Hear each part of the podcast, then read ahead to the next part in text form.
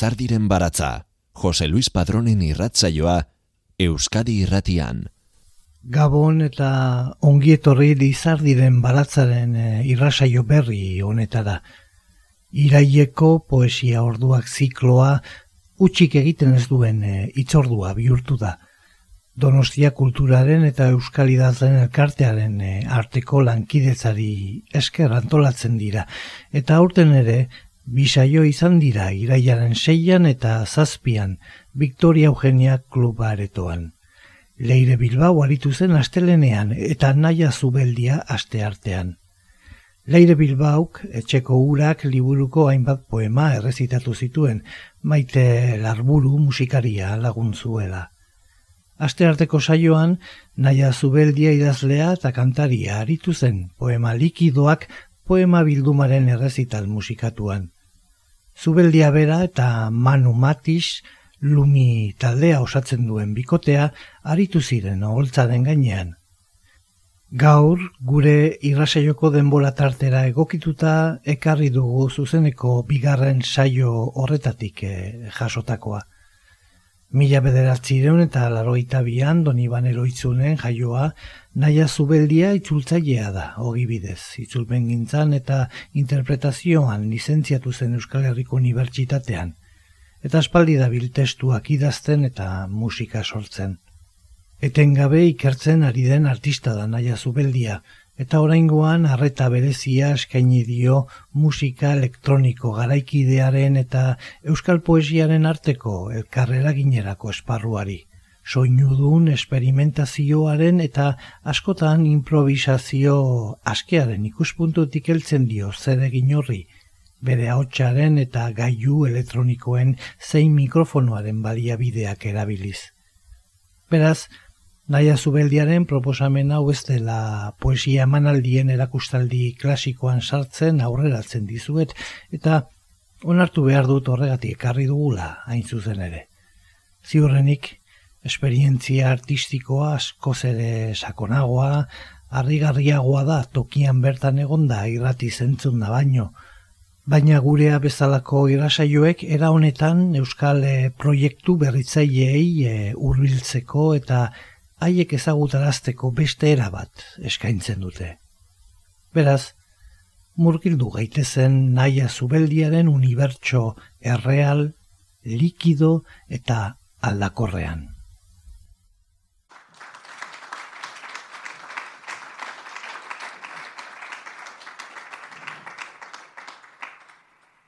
Atxalde hona, gabon deneri.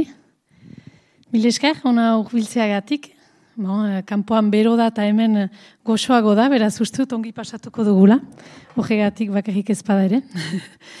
eta beraz, ba, biskat esplikatzeko gaurko kontua, um, joan den, ez, eh, bai, 2008ko azaro abenduan, egonaldi bat egin nuen idazketa egonaldi bat uh, baionako, neka, ba, barkatu, endaiako nekatuenea basegian, abadia ere muan, Eta hori, idazketa egonaldi hori, e, ekaek Euskal Kulturerakundeak, EIE Euskal Idazlen Elkarteak, Itxas Baztegeko CPI Babes Elkarteak eta mm, Elkano Fundazioak antolatu zuten.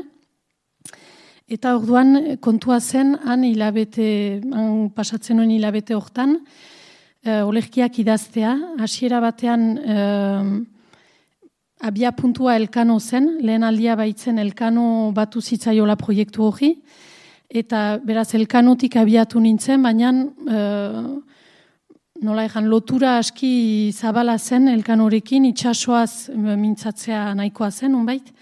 Beraz, ala ere, elkanoren uh, azaletik edo hasi nintzen astapenean idazten, eta gero itxasora, urera, eta nire oroitzapenetara ere urrundu nintzen gero eta gehiago jundu eta hala ere nunbait atxikin ituen anidatzitako hoiek. Um, Olegi hoietako batzuk, ala, nire liburuetan uh, ezkutuan egonen dira betiko nik uste, denbora pixkat pasatu baita, eta ala, testuek batzutan, e, testuen balioa ez da bera denbora pasatzearekin, beraz batzuk baztertu dituta junt, Beste batzuekin kantuak sortu ditugu manurekin, lumi taldearekin orain ematen ditugu zuzenean, kontzertuan, kontzertuetan, eta beste batzuk olerki eta urratxortan egon dira, uh, olerkiak niretzat beti dira kantu posibleak, beraz ikusiko ja kantu bilakatzen diren ala ez. Baina ara, momentuan, beste batzuk beraz olerki gelditu dira, eta gaurko proposamena beraz da, uh, be orain arte, azken aldiuntan manurekin jotzen ditugun, uh, lumi taldearekin lotzen ditu, jotzen ditugun kantu horiek aurkeztea, hango olerkiekin idatzitakoak baitira, eta Uh, oiez gain, um, ba, olerki batzuk ere, hemen aurkeztea, beraz, hori biziki ariketa berezia da niretzat, olerkiak musikagabe biluzik baldin badira, beni ere piskatola senditzen naiz uh, olerkiak erratearekin, beraz, nunbait, manuri laguntza galdegin diot ere, eta doi bat behintzat jantzi ditugu, gaurko bereziki prestatu ditugu, E, beraz, soja, e, gaurko emanaldia hola antolatuko da pixkat. E, lehenik iru olerki aurkeztuko dizkizuegu. Gero ematen ditugun kantuak, ja kantuetara pasatuko gira, naiz eta tartean beste olerki bat ere txertatu dugun. Orduan, ah, hori da, hori da gaurko proposamena, ea, ea gustuko duzuen, eta ea ongi pasatzen dugun elgarrekin. Azteko lehen, barkatu, bai. Ileskar. Oietako lehena, justu ez ditut beti azalduko, biziki ariketa zaila zait ere testuak uh, azaltzea, uh, baina hau lehen hau egia da aski bon, argia dela behintzat uh, upo mendi presondegi gisa, oita maseko gerlan presondegi gisa baliatua izan zen ontziaren historioa irakurri nuen, eta hortik abiatuta idatzi nuen olerki hau beraz, hortik hasiko gira eta gero besteak ja ea zuek eh, ematen dugunarekin interpretatzerik edo baduzuen. Mi esker. Mila bedatzireun eta amaikan, upomendik mila beheun eta behogeita amak zaldi zituen. Haren zaldiek, ez zuten ez zango, ez bustan, ez kimarik. Upo mendiura, etzen mendia ere. Upo mendi izenarekin sortu zen, Euskalduna ontziolan. Lugaren mugez gaindi joateko. Ajo-ajo aurkeztu zuten ontzi behitzailea. Mila behatzireun eta ogoite mezortzian, upo mendi ez da mendia, ez da ontzia ere. Ur gainean dago, baina ez du lur mugarik gainditzen. Mugei, mugak gehitzen dizkie. San Simon uartearen parean dago, gelditasunari so. ospitalea eta komentua ere presondegi bilakatuak dira. Baina txiki gelditu da San Simon. Upomendik handitu du txikikeriaren luja. Gilako zurek ez dute ulertzen. Mundu zabaleko itxaso ozeanoen fereken ordez, Galiziako itxasbelagen ejoak dituzte senditzen. Marinelen bozak, tresnerien hotxak eta aizearen zartak entzun ordez, presoen hauenak dituzte sumatzen. Euskaldunak, gehienak. Presoak, Euskalduna ontziolan ikatza garraiatzeko pentsatu sotoetan daude. Eunka preso, untziaren kulunka hotzak konpentsatzen ari dira, dantza minimalista, sinkronizatu, penagarrian.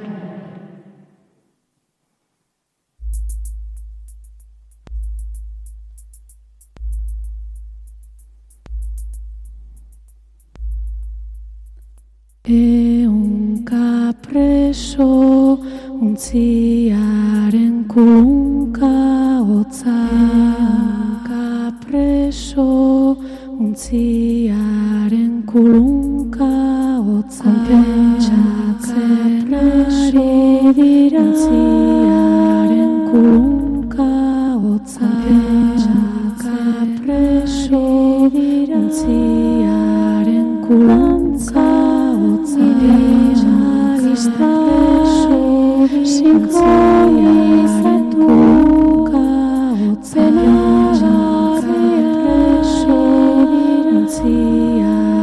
untziaren kulunka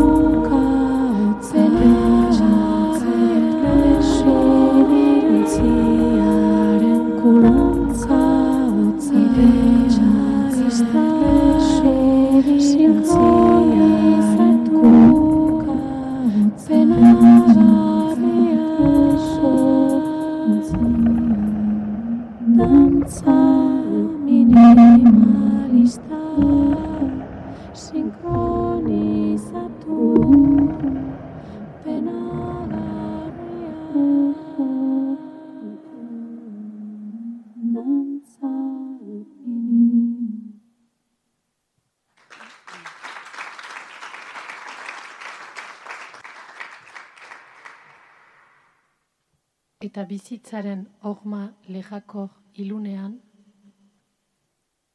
amuitzen brankan jagirik nago. Uat uarteari so. Ahizko bizkar belar ezurrezkoak, playa txikiari geriza ematen dio.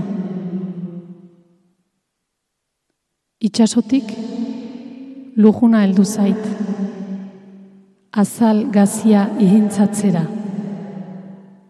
elur mikroskopiko zorionekoa. Izurderik ikusiko dugu, osaba? Kusi tematien eguneroko galdera. Izurderik ez.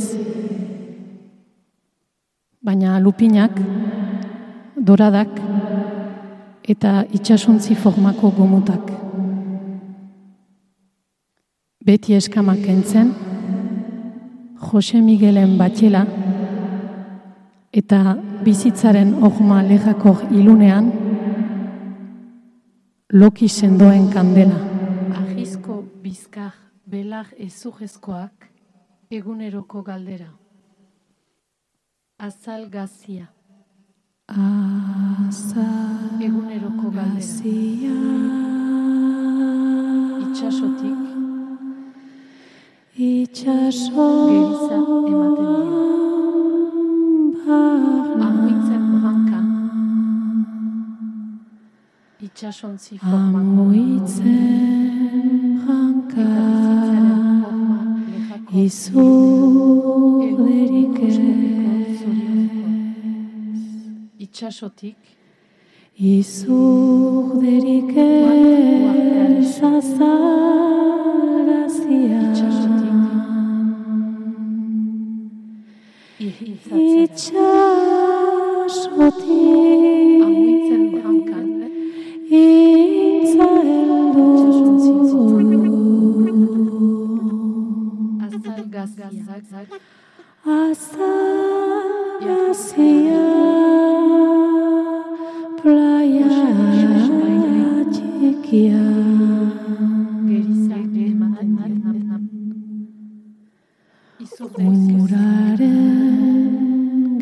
geriza Uatu arteari Uatu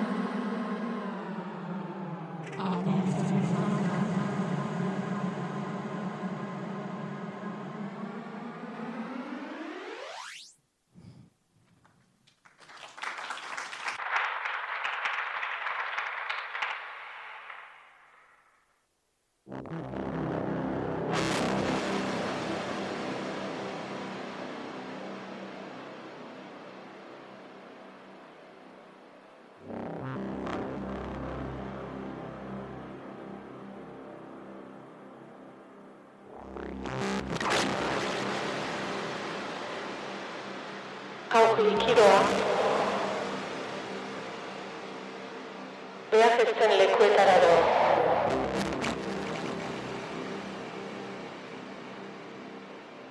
Hau likidoa behar ez zen lekuetara doa.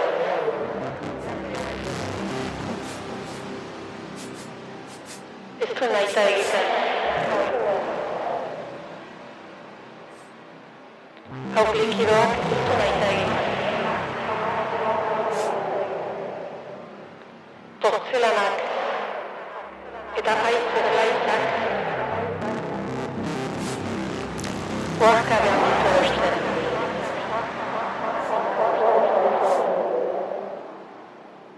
Hau likidoak Oaxka behar ditu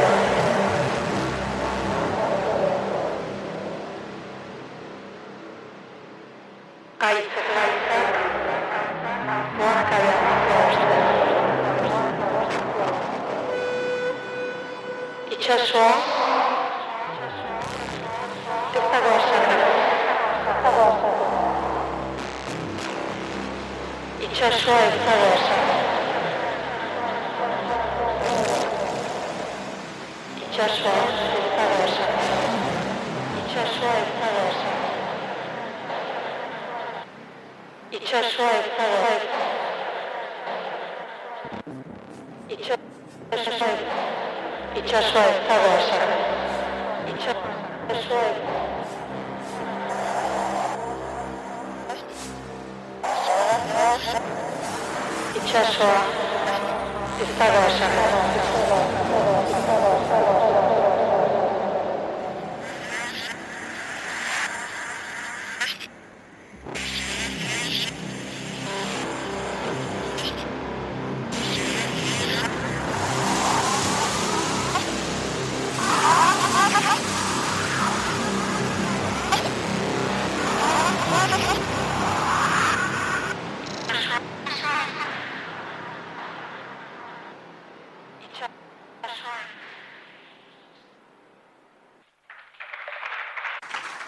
Mil esker.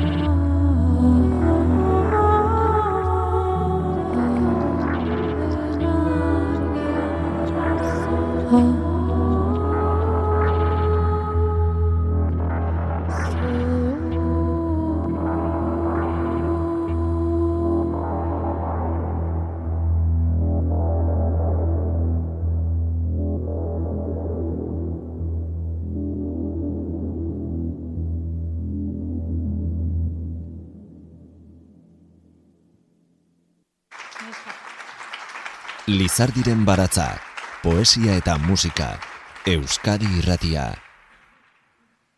Ondoko kantuak eh, sirena saldua du izena, eta ba, izenak dioen bezala sirena saldu bat imaginatu dut, eh, hala, guzi burutak eta doni bandarrak gira, beraz, kostalde gauri badakizue ba, kanpotia gainitz etortzen dela, kostalde hori ikustera, eh, kostalde horrek erakajirik, egia da, baduela zer erakaji, eta ba, imaginatu nuen sirena bat, dena saltzeko pres dena, e, kanpo tiagei saltzeko, besteak beste, eta mm, hala, sirena hori gaitzeko forman da azken aldian, eta beraz, haren um, usatzeko esperantzarekin edo kantu hori sortu nuen.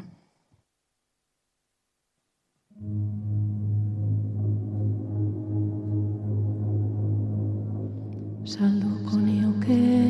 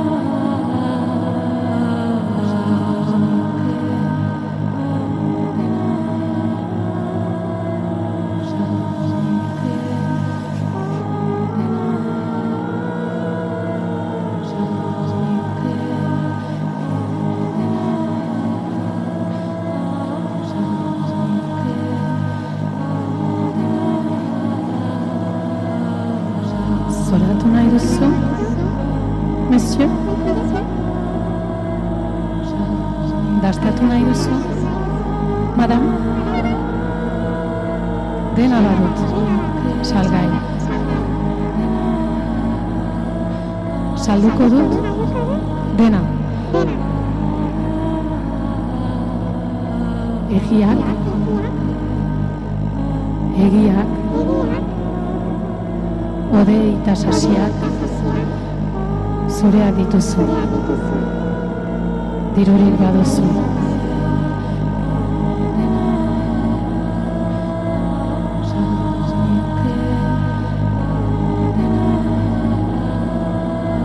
Zoratu nahi, monsieur?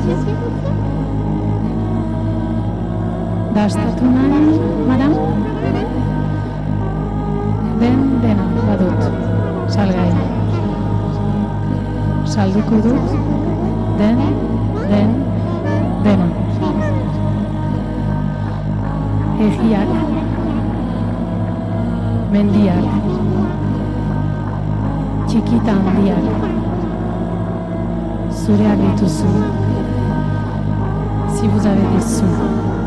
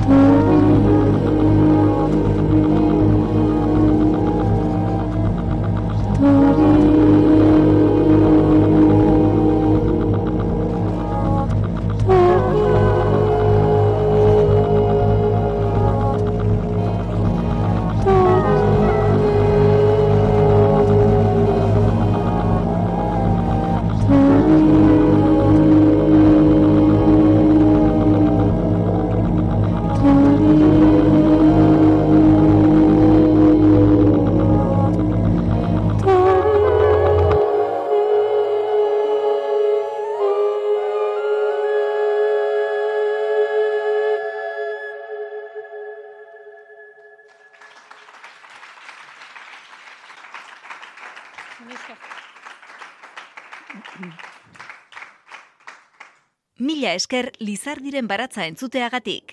Irratsaio guztiak dituzu entzungai EITB naieran atarian.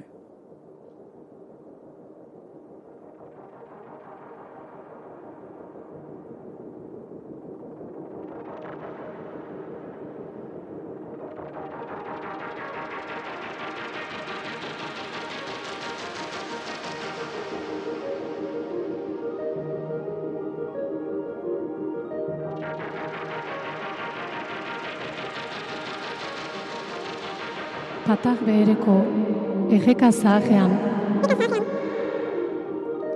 Ne hogetzen, sekula, sekula, Ekula, gure osto zepoetara erori.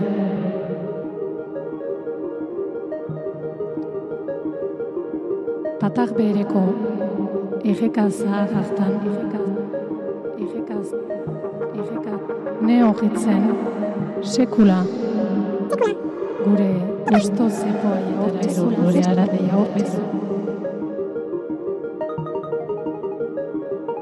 Euroa iritsi zen.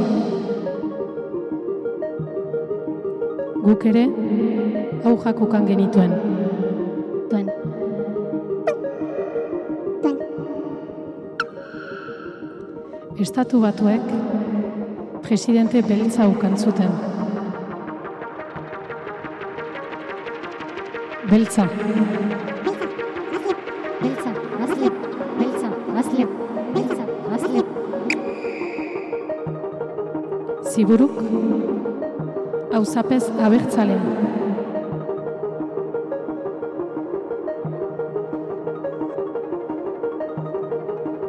Eta gure zepoa, antxe, bere tokian, hutsik, hutsik,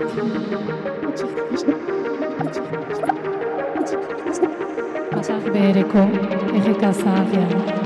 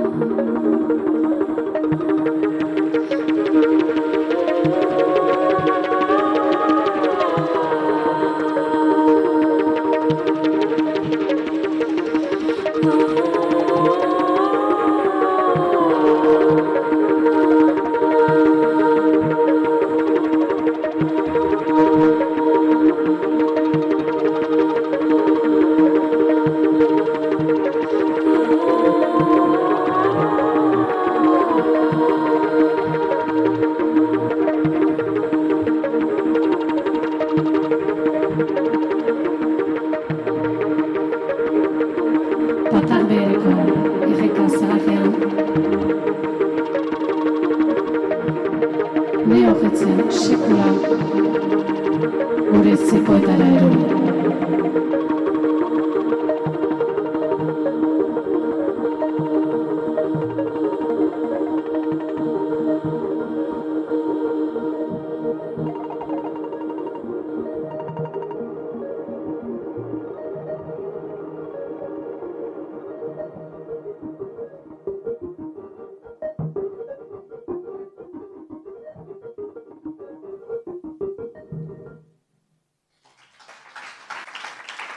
Esker.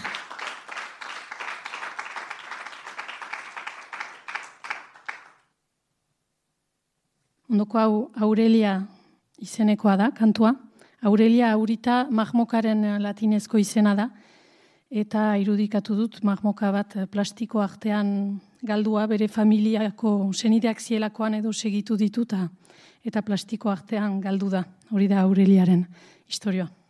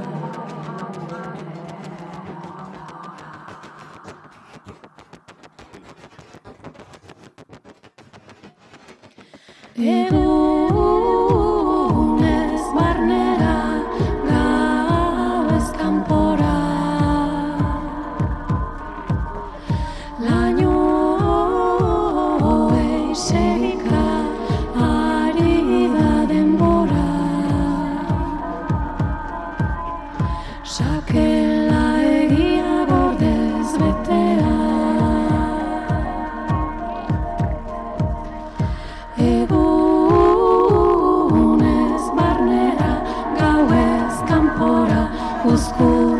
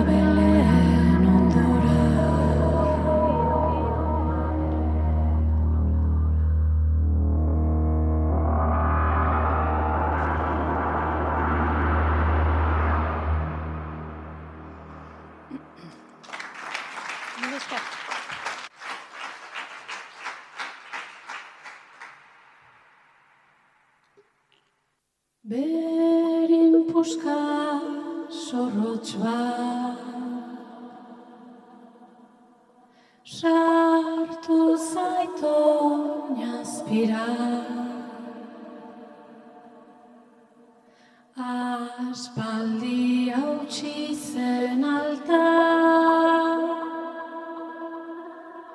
Basora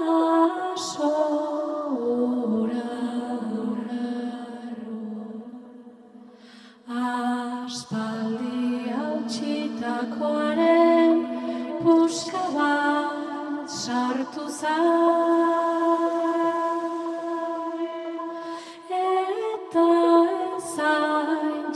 Yeah.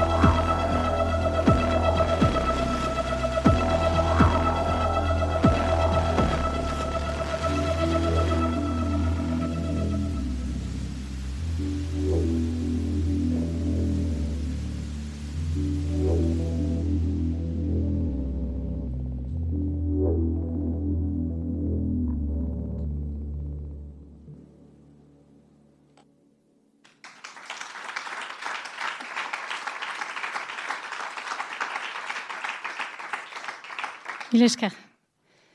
Azken, azken bat emanen dugu, azken hori eman aintzin milesker, benetan uh, Vitoria Eugeniakoei eta Euskal Idazleen elkartekoei gomita luzaturik, eta milesker hororen gainetik zueri ona urbildurik, eta inak eta edera zentzunik, plazer handi bat izan da, guretzat, agian zuentzat ere, hoja beraz, eh, azken kantu bat denborako kosmonautak.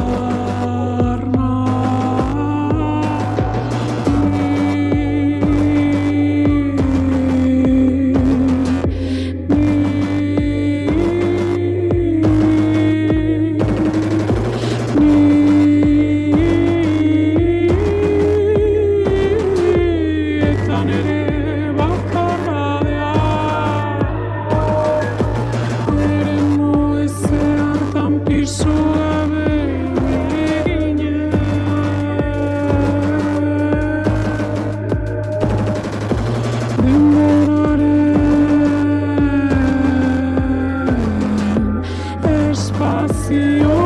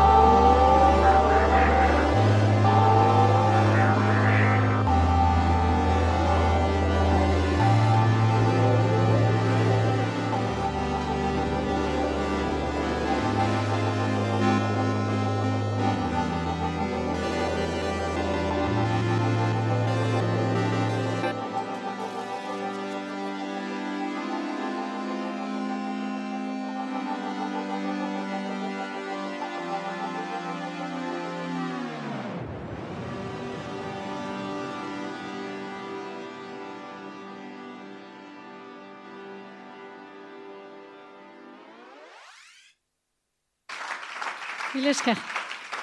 Mil esker, gabon deneri eta agian beste bat arte. Mil esker handi bat deneri. Gabon.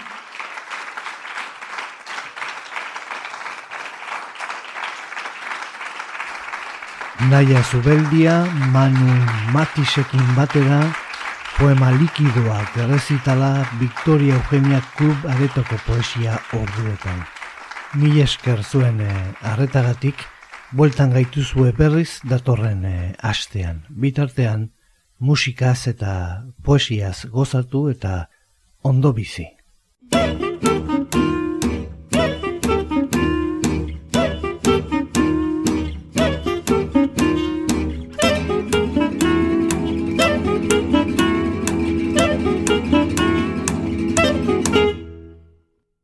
Lizardiren baratza Euskadi irratian.